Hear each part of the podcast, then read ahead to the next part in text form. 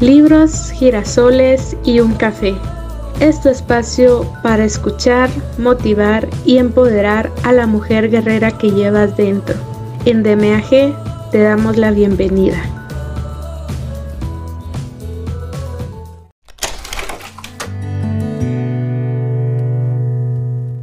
Hola mis hermosas guerreras, de nuevo les saluda Maggie Pineda y estoy muy emocionada de compartir con ustedes un nuevo episodio de este libro de Jaime Jaramillo, Te amo, pero soy feliz sin ti. Así que continuamos con el siguiente capítulo.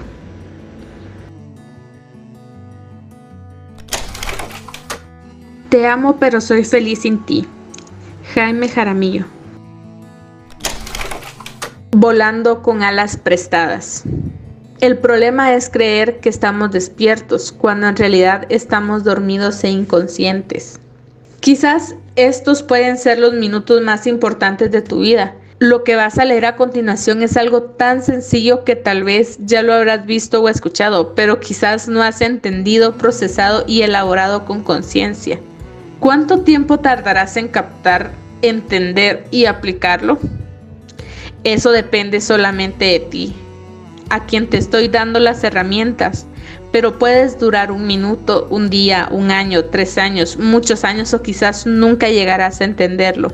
Lo primero que necesitas es abrir tu mente y tu corazón para poder desarrollar tu capacidad de escuchar, lo cual no es tan fácil como parece, porque a veces escuchas a partir de creencias falsas, conceptos preestablecidos y prejuicios.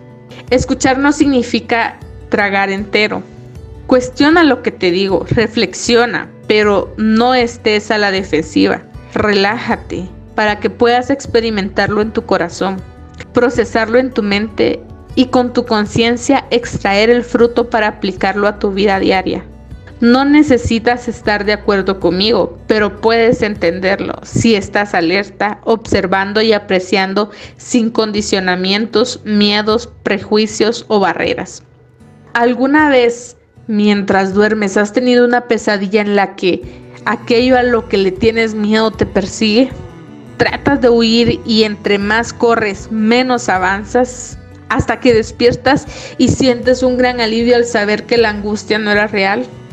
Probablemente viviste tan intensamente esa pesadilla que a pesar de que ya estás despierto, en tu corazón y en tu mente permanecen sus recuerdos totalmente vivos. Vaya, qué pesadilla tuve es lo primero que piensas cuando despiertas. Fue un sueño horrible y esa sensación te durará unos pocos instantes. Al despertar y darte cuenta de que dormías, entiendes que solo era un sueño y dejas de sentirte perturbado. De la misma forma ocurre cuando tú vuelas con las alas prestadas. Tus ideas preconcebidas, tus sistemas de creencias, tus ilusiones y expectativas te están haciendo sufrir como en esa pesadilla. Estás dormido y no puedes volar porque tus alas son prestadas. Ellas no te pertenecen. Es una señal de que debes despertar y reemplazar esas creencias por unas que te den paz interior. Para salir de esta encrucijada, primero debes entender que el sistema de creencias con el cual has sido educado está mal diseñado o no es el apropiado porque te hace daño y te causa dolor. Durante la niñez, Tratábamos por todos los medios de complacer a otras personas que en su mayoría no eran felices con ellas mismas y nos desgastábamos emocionalmente tratando de buscar que ellas nos aceptaran. Si observamos a un niño que aún no ha sido contaminado por el sistema de creencias, podemos apreciar que el amor fluye en él libremente, natural y espontáneamente, y su capacidad de asombro, dicha y gozo son admirables. Por determinado tiempo, este amor permanece puro hasta cuando sus padres o tutores, quienes en su mayoría han sido criados en el temor, aunque ellos mismos no lo sepan y lo confundan con el amor, comienzan a formar a sus hijos de la misma manera. Durante años, los padres coartan la libertad del niño, lo irrespetan, lo ignoran, lo comparan permanentemente con los demás, lo asustan y lo atemorizan, haciéndolo sentir culpable, dependiente e inseguro. Le exigen ser tal cual ellos quieren sin importar que el niño pierda la esencia real de su ser. o sea, la capacidad de amar, de asombrarse, de fluir libre, espontánea y naturalmente ante cualquier acontecimiento. Sus padres hacen esto en nombre del amor, aunque quizás en su gran mayoría nunca lo han conocido, no han fluido en él. Conocen de posesividad, celos, poder, dominio, esclavitud, pero no del amor. Dicen y creen que aman al niño, pero lo que realmente están haciendo es inyectándole conocimientos llenos de miedo, prevención e inseguridad, transmitidos de generación en generación. Poco a poco le enseñan al niño a ser otro, a parecerse a los demás, y él no tiene otra alternativa que fingir. Entonces empieza a actuar con hipocresía. Con los años, este vicio se le convierte en un hábito inconsciente. Algún día alguien le dirá, ¿Por qué estás triste? ¿Qué te pasa que ya no sonríes como antes? Qué ironía. Si siembras limones, ¿cómo vas a cosechar naranjas? Lo único cierto es que para complacer a los demás, el niño aprende el sutil arte de la manipulación. Se vuelve calculador, frío y rígido, y su esencia, que era el amor, comienza a deteriorarse, se va adormeciendo, el temor empieza a reinar en su vida. Entonces pregunto, ¿qué clase de educación estamos recibiendo e impartiendo a nuestros hijos? Nos enseñan que la etiqueta, los buenos modales y la supuesta cultura proyectada a través de las máscaras sociales de la hipocresía, que busca poder, aprobación, prestigio y reconocimiento, es triunfar. Entonces, ¿dónde queda la esencia del ser humano? El éxito, el logro y las cosas producen emociones pasajeras y nos hacen sentir contentos y eufóricos. Invitamos a nuestros amigos a que conozcan nuestra nueva casa y el auto nuevo y nos sentimos felices cuando estrenamos ropa. Pero el lujo, el confort y la riqueza no son ingredientes de la felicidad. Producen un placer que tarde o temprano se convierte en dolor por el miedo a perderlos. Esa es la felicidad condicionada. En este mundo de la forma te lo enseñan todo, mas no te enseñan a ser tú mismo, a conocerte y a compartir con alegría tu amor libremente. Entonces te obligan a hacer lo que no quieres, a permanecer con alguien que no quieres, por no perder tu comodidad, por no sufrir o por no estar solo, sacrificas tu felicidad. Precisamente ahí es donde encuentras la raíz de tu sufrimiento. Esa, esa es tu inconsciencia.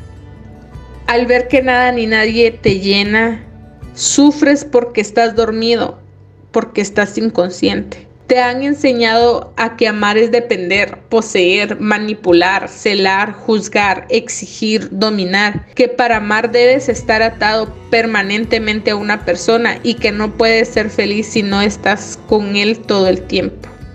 A causa de esa programación, por muchos años creíste que la persona que te causaba tanto dolor era tu felicidad.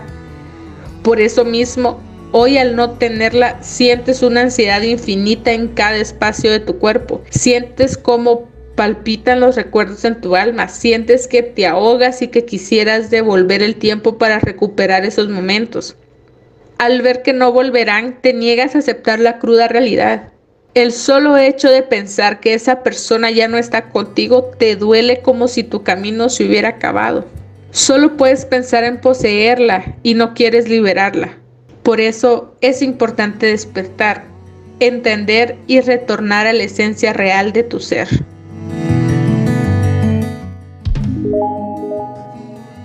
Cristina, una mujer como miles de mujeres del mundo a quienes la vida le otorgó grandes dones, cualidades y oportunidades. Logró materializar sus sueños de casarse, tener hijos y desempeñarse como ejecutiva de una firma muy importante. Un día descubrió que su marido le era infiel con su mejor amiga. A partir de ese momento, su vida color de rosa cambió. Perdió sus ganas de vivir, se encerró en su casa, no quería hablar con nadie y lloraba a todo momento.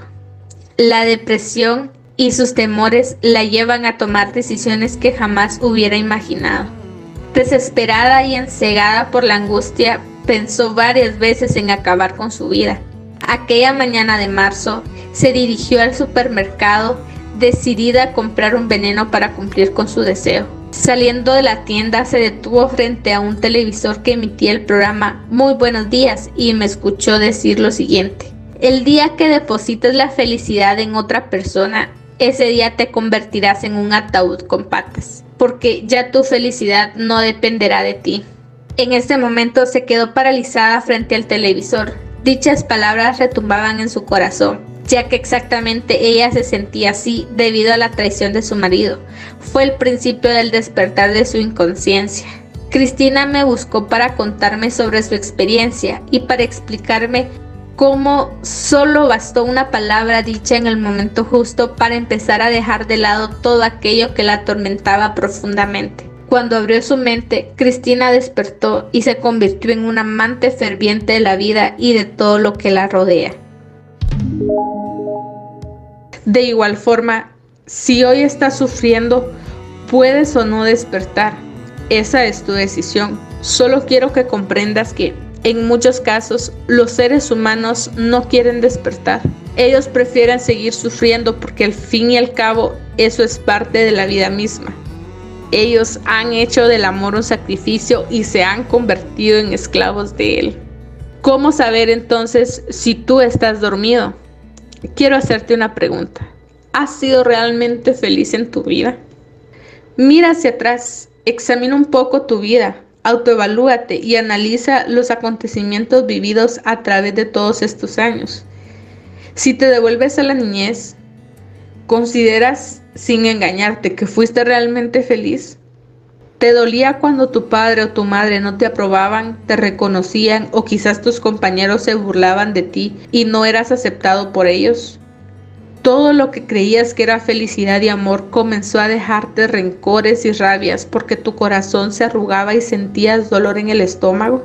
¿Llegaste a sentir alguna vez un gran vacío y soledad cuando tus compañeros o grupo social no te invitaban a participar de las diferentes actividades? Todo lo que has conseguido y que muy probablemente tienes hoy te causa en algún momento ansiedad, dolor, miedo, estrés o frustración. Te perturbas constantemente por lo que sucede en tu vida. Sufres a menudo, pero piensas que eso es parte del hecho de estar vivo. Hay vivencias que te roban tu paz interior. Entonces, mírate bien y no te engañes. Si has contestado positivamente alguna de estas preguntas, no eres realmente feliz. Vives una felicidad disfrazada y estás dormido como la mayoría de seres humanos. Pero no te das cuenta, no lo sabes. Consideras que la manera como vives es como se vive y que el sufrimiento es parte natural de nuestra existencia.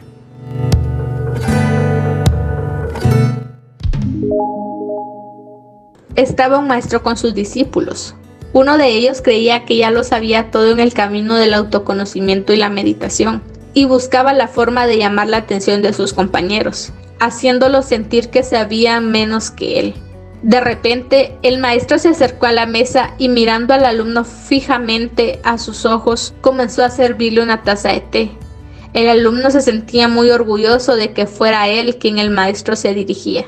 Rápidamente la taza de té se llenó hasta que comenzó a derramarse. Inmediatamente el discípulo por reflejo quitó la taza al ver que el maestro continuaba vertiendo el té sin importar que la taza ya estuviera llena.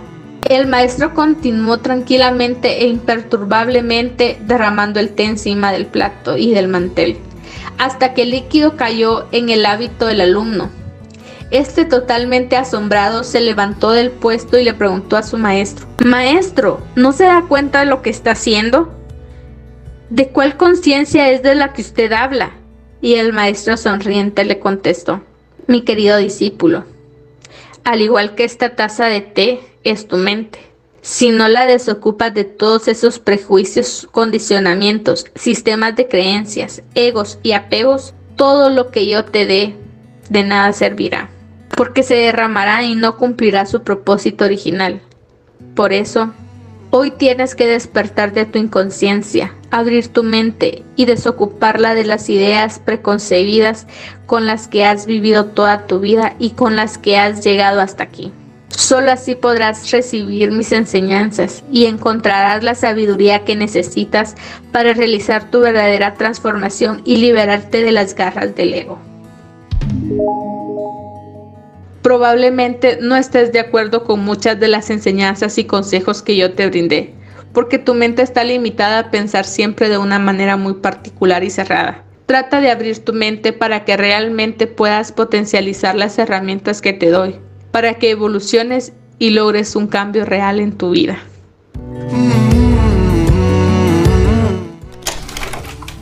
Abriendo las alas a una nueva dimensión liberadora. La libertad es el resultado del autoconocimiento y la autoevaluación.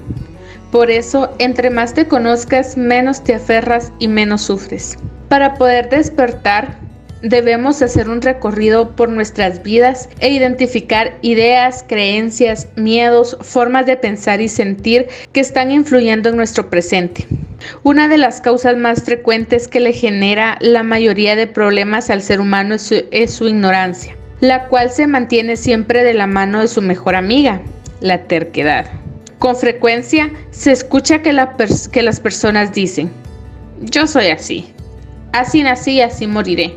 No puedo cambiar. Muchas personas creen que se conocen a la perfección y cuando tienen problemas culpan de ellos a las circunstancias externas o a los demás. Aprende a conocerte para que, en vez de reaccionar instintivamente, elijas y actúes deliberadamente y seas tú quien lleve realmente las riendas de tu vida. Para que puedas conocerte, primero debes aceptar que tu mente tiene el poder de liberarte de cualquier apego, para que puedas conocerte primero debes aceptar que tu mente tiene el poder de liberarte de cualquier apego, siempre y cuando tú comprendas cómo funciona. De lo contrario, te puede encarcelar, privar de la libertad y hacerte vivir en una dependencia emocional y un sufrimiento incalculable.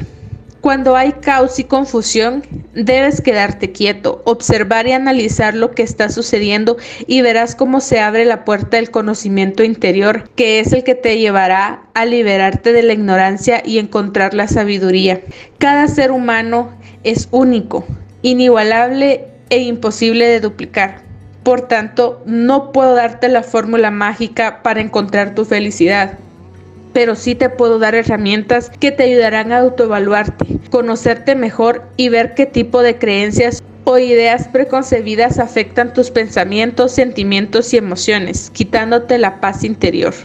La única persona que tiene el poder de manejar tu mente eres tú. Y de cómo la utilices dependerá en gran medida tu tranquilidad.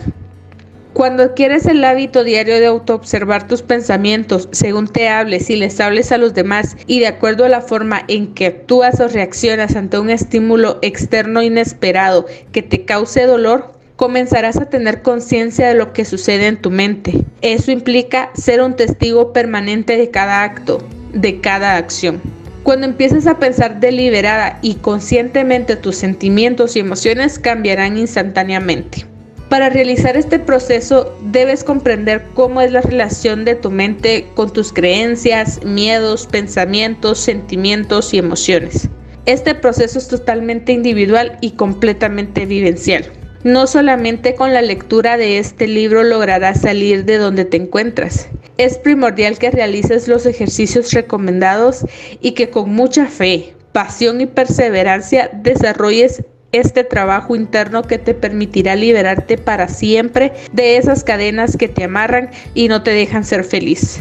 Debes tener una mente totalmente abierta, flexible y dispuesta a experimentar cosas nuevas como cuando eras un niño, ya que habrán cosas que no quieras hacer debido a tu sistema de creencias y al ego podrás tener momentos en que quieras parar o defenderte porque te sientes atacado o vulnerado. Cuando esto suceda, Mira de dónde viene esa reacción, ya que, siempre existirá una explicación en lo profundo de tu corazón. Esta es una fase en la que vamos a desprender muchas cosas que hemos ido recorriendo a través de nuestras vidas.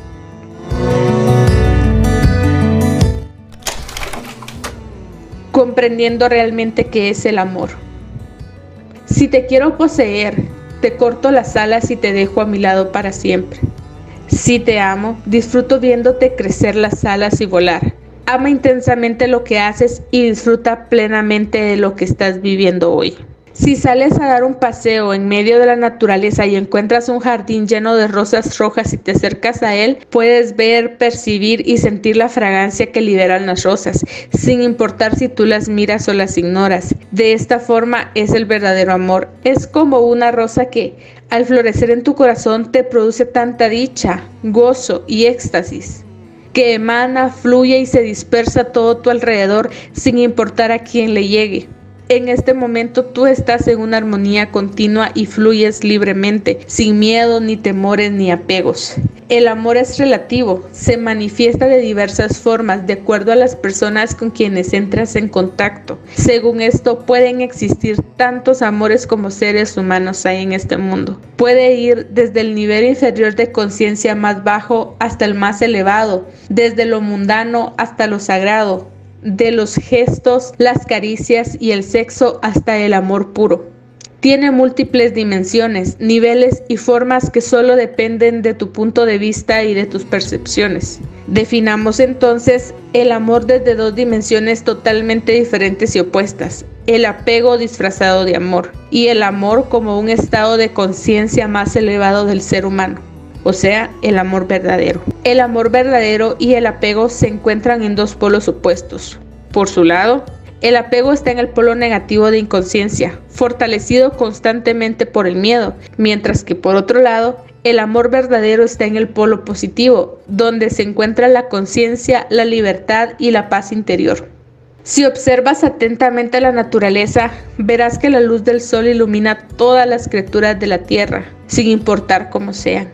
Al entrar en contacto los rayos de luz y los objetos iluminados, se presentan diferentes fenómenos como el de la gota del rocío que difumina y dispersa la luz de múltiples colores, la laguna que refleja la luz y cambia el color del agua, el, el arco iris que después de la lluvia sale con esplendor y majestuosidad a mostrar sus bellos colores. De esta manera, el amor desde el estado del ser entra en contacto con todas las criaturas y objetos de la tierra y sin importar cómo sean, les brinda su luz. En el estado del ser, el amor no puede opacarse, simplemente fluye, resplandece e ilumina a todos por igual. Este amor emana libremente de tu corazón cuando la dicha y el gozo están presentes. Cuando vives en el amor desde el estado del ser, estás conectando con el universo y por esa razón disfrutas plenamente las cosas simples de la vida, como un amanecer, la sonrisa de un bebé, el abrazo de un ser querido, la hoja de un árbol, un capullo de una flor que se abre, la fragancia exquisita de una rosa, el viento que acaricia tu piel el sonido de los pájaros o disfrutas el simple hecho de estar vivo y poder disfrutar del milagro de existir. Inclusive, en este estado aprecias las cosas que los demás desprecian y consideran feas, desagradables y de mal gusto. Es decir, estás en armonía total con todo lo que te rodea y entiendes que tú no eres una criatura aislada del universo, sino que el universo, el sol y las estrellas están en tu interior. Mientras en tu interior reine la, la inconsciencia y la oscuridad, vivirás en tinieblas y nada brotará de ti. Solamente cuando en tu interior exista la luz podrás dar todo de ti e iluminará a los demás. Este estado de conciencia del ser es natural, espontáneo. Con él llegamos a este mundo. Es la dicha en su máxima expresión, pero lo vamos perdiendo a través de los años porque aprendimos a buscar el amor en las cosas externas. Todo lo externo es pasajero y no depende de nosotros. Por tanto, en algún momento nos encontraremos cara a cara con la infelicidad, Así nos vamos desgastando y cansando a través de la vida, empezando a experimentar los golpes que ella nos da. Debido a estos golpes empezamos a sentir un gran vacío que tratamos de llenar rápidamente con cosas materiales o sosteniendo relaciones solamente para no sentir miedo a la soledad. En este momento, el apego hace su aparición y comenzamos a sentir angustia de perder o de no ser aprobados por las personas que nos brindan ese placer y llenan ese vacío. Esto nos genera un gran dolor y si dejamos que nuestra mente lo albergue, tendremos un gran sufrimiento. Solo cuando recobremos el estado de conciencia del ser, podremos por primera vez experimentar el verdadero amor. Entonces ya no trataremos de cambiar, ni de mejorar, ni de manipular a los seres queridos con quienes compartimos nuestra vida. En este momento, el amor ilumina tu camino y no te encarcelas en el juego de la extorsión emocional. No pierdes tu libertad ni coartas la del otro. Cuando entiendes esto, realmente comprendes que el amor es divino. Es la manifestación más pura de Dios sobre la tierra. Para lograr entender qué es actuar bajo la influencia del apego y qué es actuar desde la conciencia del ser, quiero darte un ejemplo muy común y frecuente en una pareja que dice amarse. Juan y María son una pareja joven que se conocen en una fiesta. Tan pronto se ven, experimentan la sensación del amor a primera vista. Comienzan a salir frecuentemente y se convierten en una pareja estable. Cuando un hombre y una mujer se funden en el amor, unen sus cuerpos, sus mentes y sus espíritus. En ese momento muere el ego, pero después sienten tanto temor de perder a la otra persona que se aferran inconscientemente a ella y la convierten en la fuente de su placer. Entonces, Juan siente un amor desmesurado por María y está seguro de que no podrá vivir sin ella. Continuamente le repite que la vida no tendría sentido si la perdiera y le dice cosas como aquellas que se oyen en las canciones de despecho. Sin ti no podré vivir jamás. Si tú te vas, mi corazón se morirá. Si me faltas tú, no tengo nada, etc. Obviamente para Juan su felicidad y su tranquilidad radica en la idea de que su María nunca lo abandonará y estará siempre a su lado pase lo que pase. Ese punto de vista distorsionado de la vida es lo que le genera la angustia a Juan. Eso es precisamente el miedo y la infelicidad. Para Juan, María representa la encarnación y personificación del amor. Tiene su forma, y si Juan llegase a perderla sentiría un gran dolor y su vida se derrumbaría. Esto quiere decir que Juan está pegado a María y confunde la forma, que es María, con lo que ella representa, o bien el amor. Si algún día María se va con alguien y abandona a Juan, él sufrirá tanto que absurdamente creerá que ha perdido el amor de su vida, cuando en realidad lo que perdió fue a la persona que lo representaba. El dolor que Juan siente lo produce el apego que tenía a María y no la pérdida en sí misma. El problema no está en que Juan no quiera a María, sino en la idea absurda de necesitarla todo el tiempo. Eso que siente Juan es el apego afectivo. Si él viviera desde el estado de conciencia del ser, podría decir, me siento muy bien contigo y preferiría estar siempre a tu lado, pero también puedo estar sin ti. Te amo, pero soy feliz sin ti. Esta es la verdadera libertad que vive cuando se está desapegado de la pareja. Este apego puede sentirlo tanto la pareja como los miembros de la familia, ya sean los hijos, los padres o los hermanos, y llega a confundirse con el amor. Creemos que porque amamos a la persona también la necesitamos. Conectamos estos dos términos, pero no debe de ser así. Si Juan realmente amara a María, debería aceptar la decisión de ella y nunca mendigar amor ya que amar verdaderamente a alguien es desearle lo mejor. Y si lo mejor para María es irse con otra persona, Juan no debería sufrir. Cuando amas verdaderamente te regocijas por la simple existencia de la persona que amas. Entonces, amar no dependerá de lo que el amado haga, diga o tenga. Cuando realmente estás disfrutando del estado de conciencia pura que es el amor, el apego desaparece. Por eso deja de haber reclamos, expectativas y exigencias. Al comprender que tu felicidad no está en otra persona, dejarás de necesitarla. Tu angustia desaparecerá y podrás ser feliz sin ella. Es ahí cuando realmente podrás gozar y disfrutar naturalmente de su compañía, sin hacer ningún esfuerzo. Si por algún motivo la persona que amas te deja, como en la historia de Juan, no te pongas triste. Disfruta intensamente cada momento mientras esté contigo. No la necesites para ser feliz. Recuerda que el verdadero amor exige libertad, mientras que el apego, el apego exige posesión. El apego hace que algo tan bello como el amor verdadero, basado en el dar, se convierta en una necesidad de tener.